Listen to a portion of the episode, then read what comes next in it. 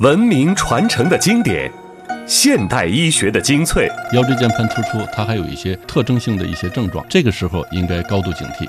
白血病呢，很多人脑子里一直呢就觉得它是一个不治之症，但实际上呢，白血病早已经是可以治愈的。顶级医学新知的交流与碰撞，介入治疗呢，它只是在冠心病的预防和药物治疗的基础之上，要往前再走一步。你后续的这种预防更重要。恢复力学结构的意义在于什么呢？就让他的鼻子和嘴唇以后越长越好看。而不完全是你当时把它做成什么样子。要把新生儿小小的这个心脏的冠状动脉还要给它移动，常常是我们一个很难的难题。名家养生之道的荟萃与解析，关于中医养生的一些核心问题。首先一点，我觉得就是要顺应四时，天地自然的变化，这是中医养生的一个基本原则。人呢，活着就是个气和血，气为血帅，血为气母。健康宝典。生命要义，中华养生与您共享健康人生。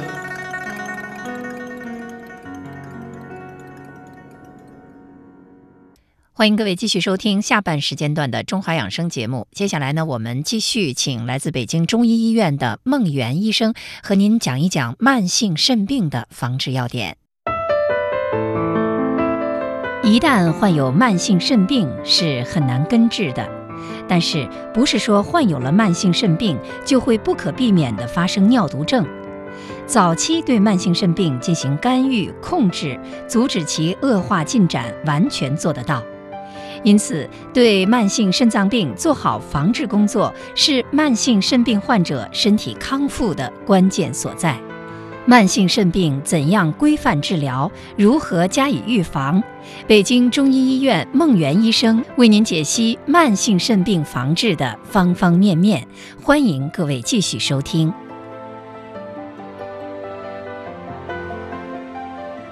说起到这个慢性肾炎，哈，究竟是什么原因导致的？可能有些人他对这个病不太了解，很重要的一个方面就是不太了解致病因素是究竟是怎么回事。因为多数患者他的病因呢是不清楚的，也就是说这种病它目前病因不确定，对对哦，它可能是由于比如说细菌呀或病毒啊或者其他的呃微生物啊感染，然后引起的呃免疫功能的紊乱，引起比如循环免疫物复合物的沉积啊或者原位免疫免疫复合物形成啊，这样它通过细胞免疫作用啊炎症介质还细胞因子的作用，然后引起的这个病。比如说，我们诊断的时候，会不会它这些症状跟其他的这个疾病比较相似？会不会产生这个误诊的这种情况？主要是如果这个病人没有条件，没有肾穿刺的适应症的话，就比较难诊断。在鉴别这块呢，就是呃，主要是鉴别的是继发性肾小球肾炎。嗯，比如说他已知了有一些系统性疾病，比如说他有系统性红斑狼疮，那这个人出现尿异常的时候，就考虑狼疮性肾炎的可能性大。然后呢，还有呢，有些病人，比如说，呃，到了医院以后，发现他说：“大夫，你看我吃了海鲜以后，出现了双下肢皮疹、出血点，然后伴有腹痛啊、关节痛啊、黑便，还同时查尿有尿检异常，这个时候就很像一个过敏性紫癜性肾炎。那我们通过病史，首先要去除外一些继发性肾小球病，而且呢，还要去问这病人的家族史。”还要除外一些遗传性的肾小球病，比如说好发于青少年的 Alport 综合征，就是这病人是有眼耳肾的异常，而且有阳性家族史。另外呢，还要根据程度要除外一些其他的原发性肾小球病，比如说隐匿性肾小球肾炎，这是一种无症状的血尿或者蛋白尿，一般尿蛋白定量小于一克每天。并且没有肾外表现，就是没有肾实质性的高血压，也没有水肿，也没有肾功能减退，这是一种良性的疾病。往往到了老年，最后也不会出现肾功能不全这种。另外呢，还有就是大家很关心的急性肾小球肾炎，这种是感染后相关链球菌感染后相关的急性肾小球肾炎，这和慢性肾小球肾炎它是两类的疾病。嗯，对，这个这两个是比较。嗯，好鉴别的，比如说急性肾小球肾炎呢，它有一个前驱感染的一个病史，一到两周急性起病，然后可以出现一过性的少尿、急性肾损伤，而且有低补体血症，大约八周恢复，而且呢抗链欧升高。这个两个两类疾病的转归是不同的。一般链球菌感染后的急性肾小球肾炎，它的转归是比较好的，有自愈倾向。但是慢性肾小球肾炎呢，它一般没有自愈倾向，它是一个慢性进展的一个疾病。嗯嗯，然后另外呢，就是还有一种就是高血压肾损害，因为慢性肾小球肾炎当中有些病人是以血压升高为主要表现来的，那种要跟原发的高血压引起的肾损害要相鉴别。就是原发高血压引起肾损害的病人，往往有高血压病史大于五年以上，并且伴有其他靶器官的损害，比如说眼底动脉硬化。嗯，这种病人往往先出现夜尿量增多，夜尿量大于白天尿量，而且尿里呢也可以尿检异常。慢性肾炎最严重的一个结果会是什么呀？嗯，它主要是影响病人的肾功能，因为慢性肾小球肾炎它不是一个可以自愈性的疾病，它和隐匿性肾小球肾炎啊这个不一样。嗯，它不是一个可以自愈的疾病，它是一个进展性的疾病，主要是使患者逐渐出现肾功能减退，有部分患者会进入到尿毒症，还有呢，有部分病人因为他。呃，随着肾功能减退，出现了高血压，然后这有部分病人会，呃，死于心脑血管并发症。并发症，对，这是属于比较极端的、比较严重的比较严重的病例。对，通常就是说，如果你发现的及时，如果呃治疗的比较早的话，应该是可以挽救过来的吧？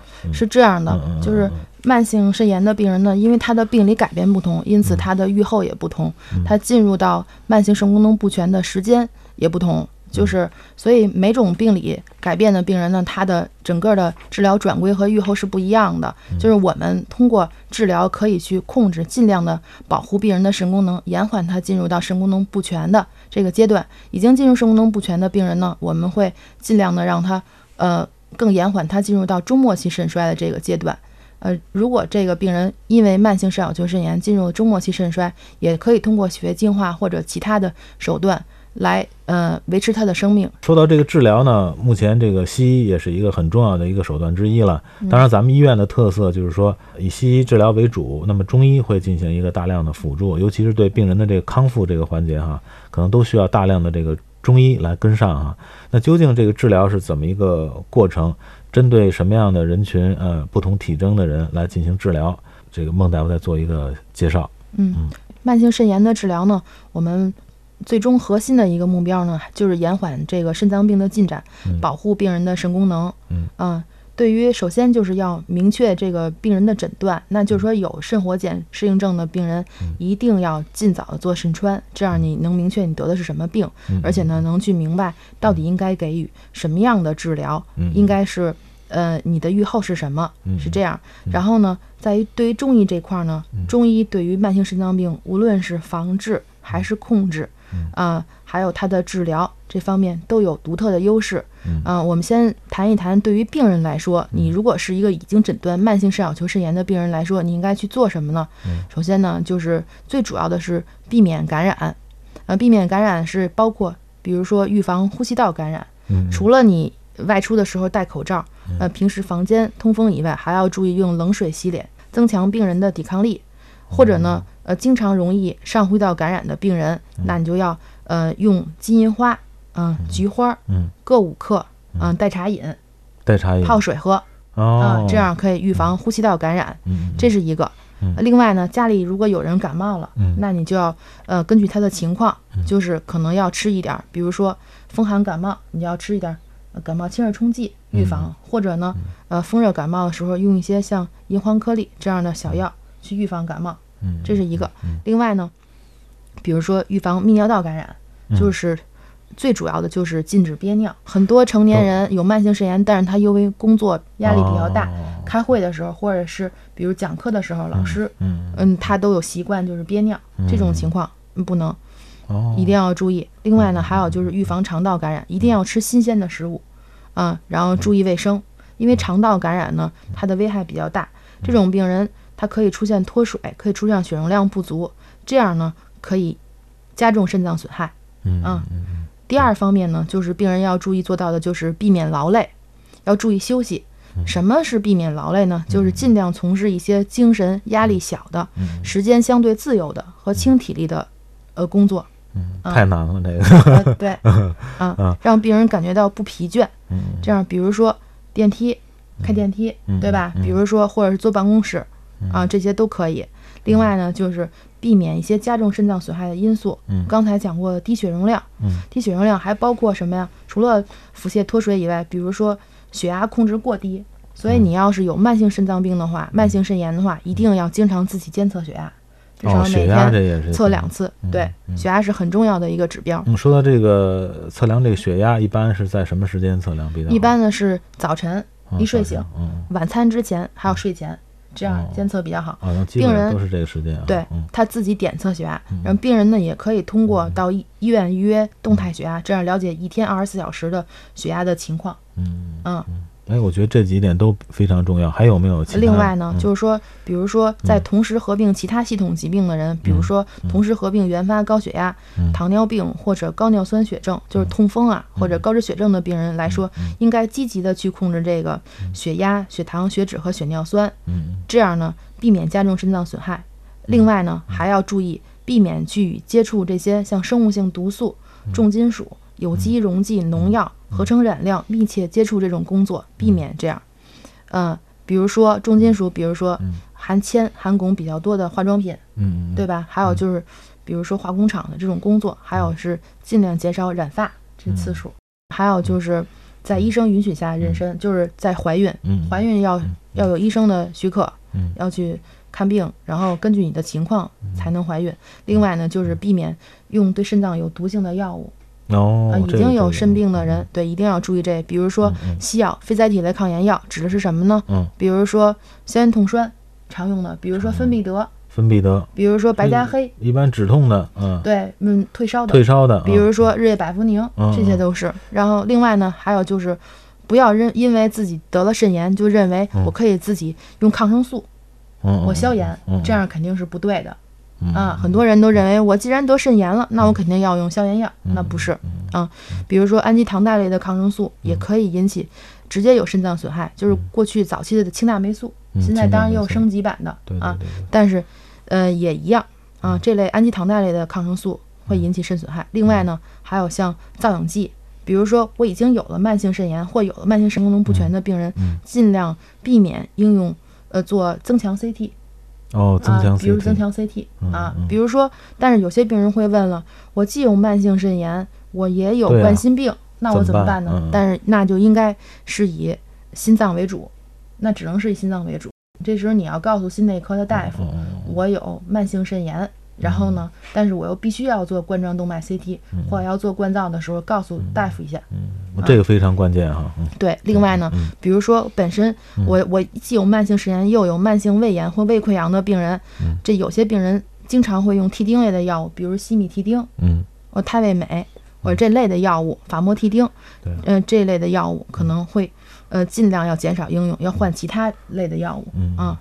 听您这么说，可能很多这个患者怎么都是自己当给自己当大夫啊？有些病人乱吃啊，这个不是有些病人他可能会因为现在分科很细，他会到不同的科室去看，然后没有告诉其他科室的大夫他有什么病史，所以他开药的时候就没有考虑这么多。还有比如说我这个有慢性肾炎，我又有甲状腺疾病的病人，他到了外科用丙基硫氧嘧啶，这种同样会引起。小血管炎相关肾损害，所以这都是要注意的。我已经有了慢性肾炎，一定要避免用对肾脏有毒性的药物。比如说我得了感冒，我就要到正规三甲综合医院去看病，告诉大夫我还有肾炎，但我也发烧了，这样大夫会注意。在选药方面会加以注意，这个意思。然后呢，对于避免肾毒性药物这块儿，还有中药，这是很重要的。很多病人都认为我得了肾炎，我要相信偏方，偏方能治大病，但实际上这是一个误解啊。对中药呢，我们尽量避免口服一些就是对肾脏有毒性的药物，比如说呃最常见就是关木通、防己、马钱子、鸭胆子，还有山慈菇、苍耳子、泽泻、嗯朱砂。白果、红豆杉、蜈蚣，这些是尽量避免口服的。比如说这些药实际上都是很常用的。比如说像五官科，五官科最常用的是苍耳子细辛，是吧？这类的药是最常用的。然后呢，比如说泽泻，泽泻也是，比如像六味地黄丸里头，那很多地黄丸类方里都有泽泻。对。对，尽量是避免大剂量口服这个。另外呢，像朱砂，朱砂含有重金属。然后白果呢，好多像呼吸科用的中成药里也有白果，这些都也不行，都是很常用。像蜈蚣呢，像心脑血管科，嗯啊，经常呃心脑血管病的病人，像那个心血管科，经常呃那些中成药里也有这个。所以尽量咱们要去注意，去注意大剂量的去服这些药，尽量避免长期应用这这此类的药物。另外要慎用一些药，比如说益母草、胖大海、细心呀、黑白丑，也就是牵牛子，这些也都要慎用。比如很多病人都喜欢经常喝胖大海。哎，这样也是错误的，也是错误的。对，另外呢，就是在适量运动这块儿，比如说很多病人都说，我得了慢性肾炎，是不是我要经常躺着？然后我就不运动，就不能动了，一累就不行了。对，觉得累了就不行。对对对，这样是一个误解，就是慢性肾炎的病人也可以适量运动，但是不能劳累。就比如说散步啊，呃，太极拳呀这些运动，使病人就是变身微汗，微微出汗，但是感觉不累，不要出大汗。对，就是说节奏比较缓慢的那种，就不是很剧剧烈的运动，比如说打球啊，什么爬山的、骑车啊这些，可能尽量要避免这些。呃，对，尽量就是让他是体力消耗比较小的运动，这都是可以的。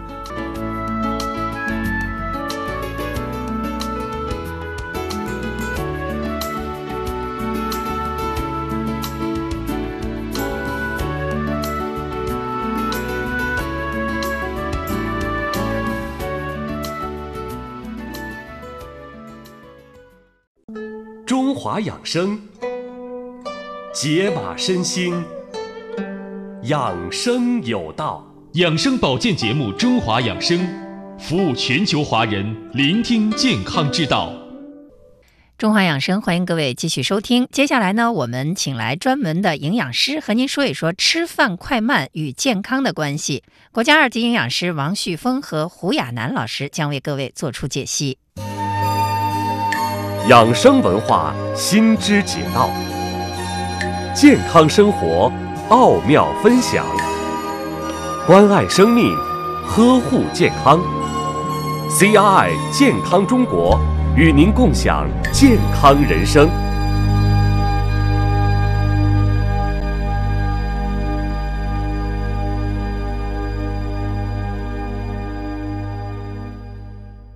还有一种就是说，比呃，它吃起来就是非常快，就这节奏，吃饭速度快，速度快，就跟那个饿死鬼投胎似的，是吧？咣 咣咣就吃。我我们单位有很多人都是这样啊。这这个韩国人，韩国人吃饭很快。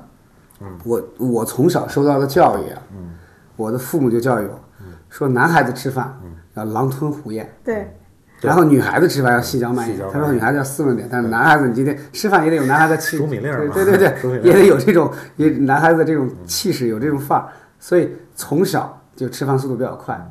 我觉得这可能跟我们以前就是缺乏食物也是有关系的。对，你可能对大家得抢着吃，就是人多饭的数量是有限的，所以你不吃，你要不吃的快就没得吃了。但实际上吃饭快对我们的身体有很多危害。第一个，吃的越快。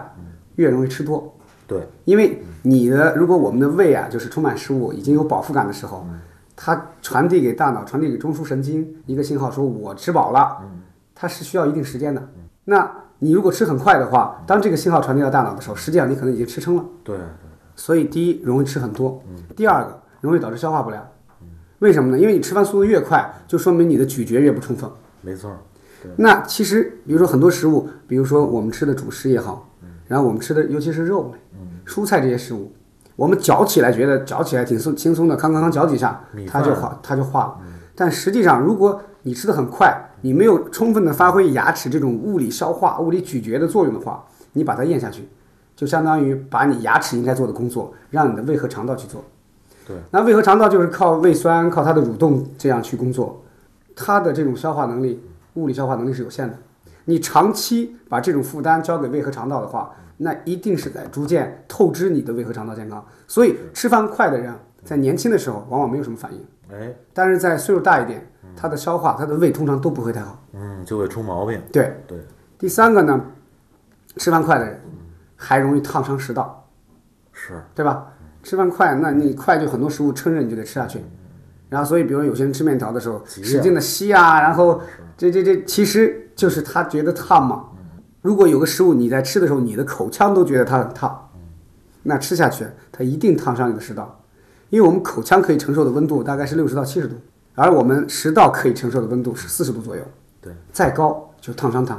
那如果你是这种食道反复被烫伤，就是烫伤之后，食道表面的表皮细胞是要自我修复的，那可麻烦了。然后修复以后又套不上，然后它又得修复，在这种不断的修复的过程当中，就容易产生变异。是，其实就是我们说的癌变。对，所以特别爱吃烫的食物的人，特别吃饭快的人，更容易得食道癌。而且这个食管炎、这个食道癌是非常难治的，因为它这个这个生理结构是是直立的，非常不好治疗。我这边又有一个真实一个吃过果的案例，是我上周刚刚得到的一个消息，是我很好的朋友，原来的同事，他爸爸才不到六十岁。嗯，之前我就听过，因为我经常会有时候给公司讲课的时候，就听他说过，总说出他的他的父亲必须得吃烫嘴的东西。一定要烫嘴才能吃下去，习惯了已经。对，然后必须要吃咸的东西。他家那个咸菜啊，是放在那个桶子里边，类似像大饮料桶里面。他长期是坐在放在餐桌上，餐桌上的常备食物。对，就有的时候没什么事儿当咸菜吃，或者是我我我不饿我也吃。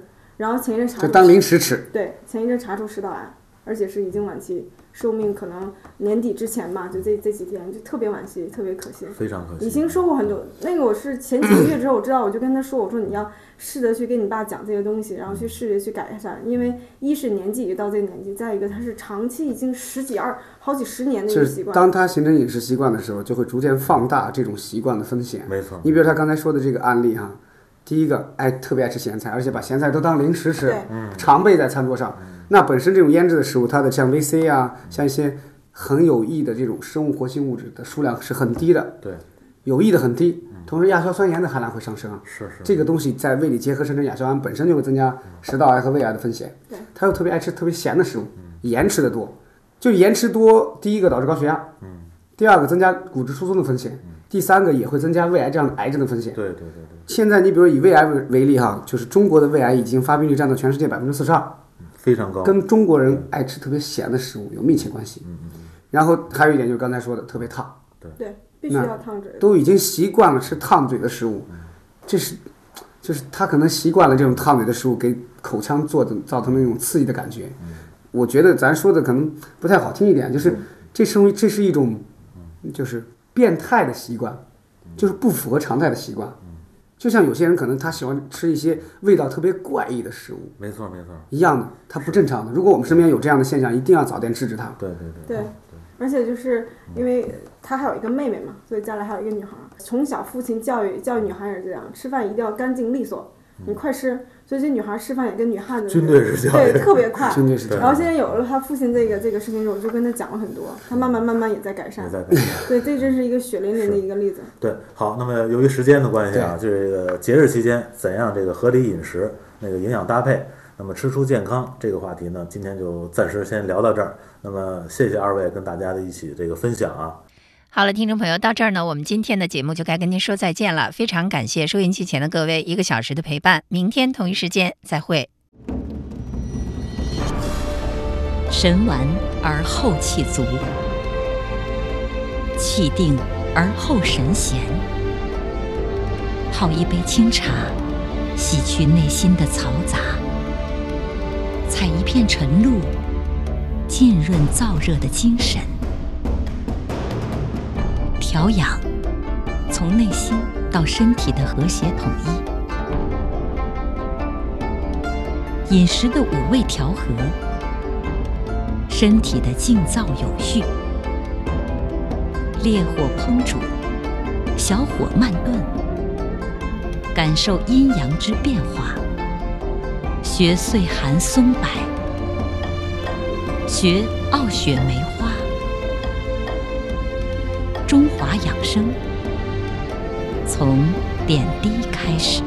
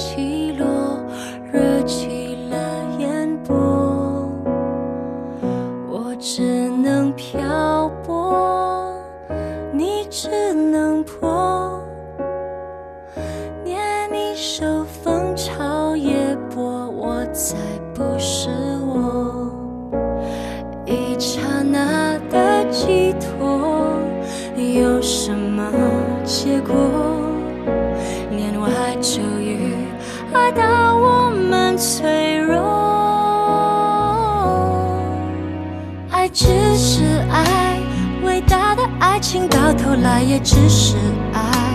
比空境的深处，谁也不曾存在。追坏，追坏，还逃不过要置身事外。偶遇而来，互相依赖，河上的船儿总不能永不离开。万年的泡影，到底离不开人山与人海。无奈浪淘一浪又一浪，也不过只为一次澎。爱。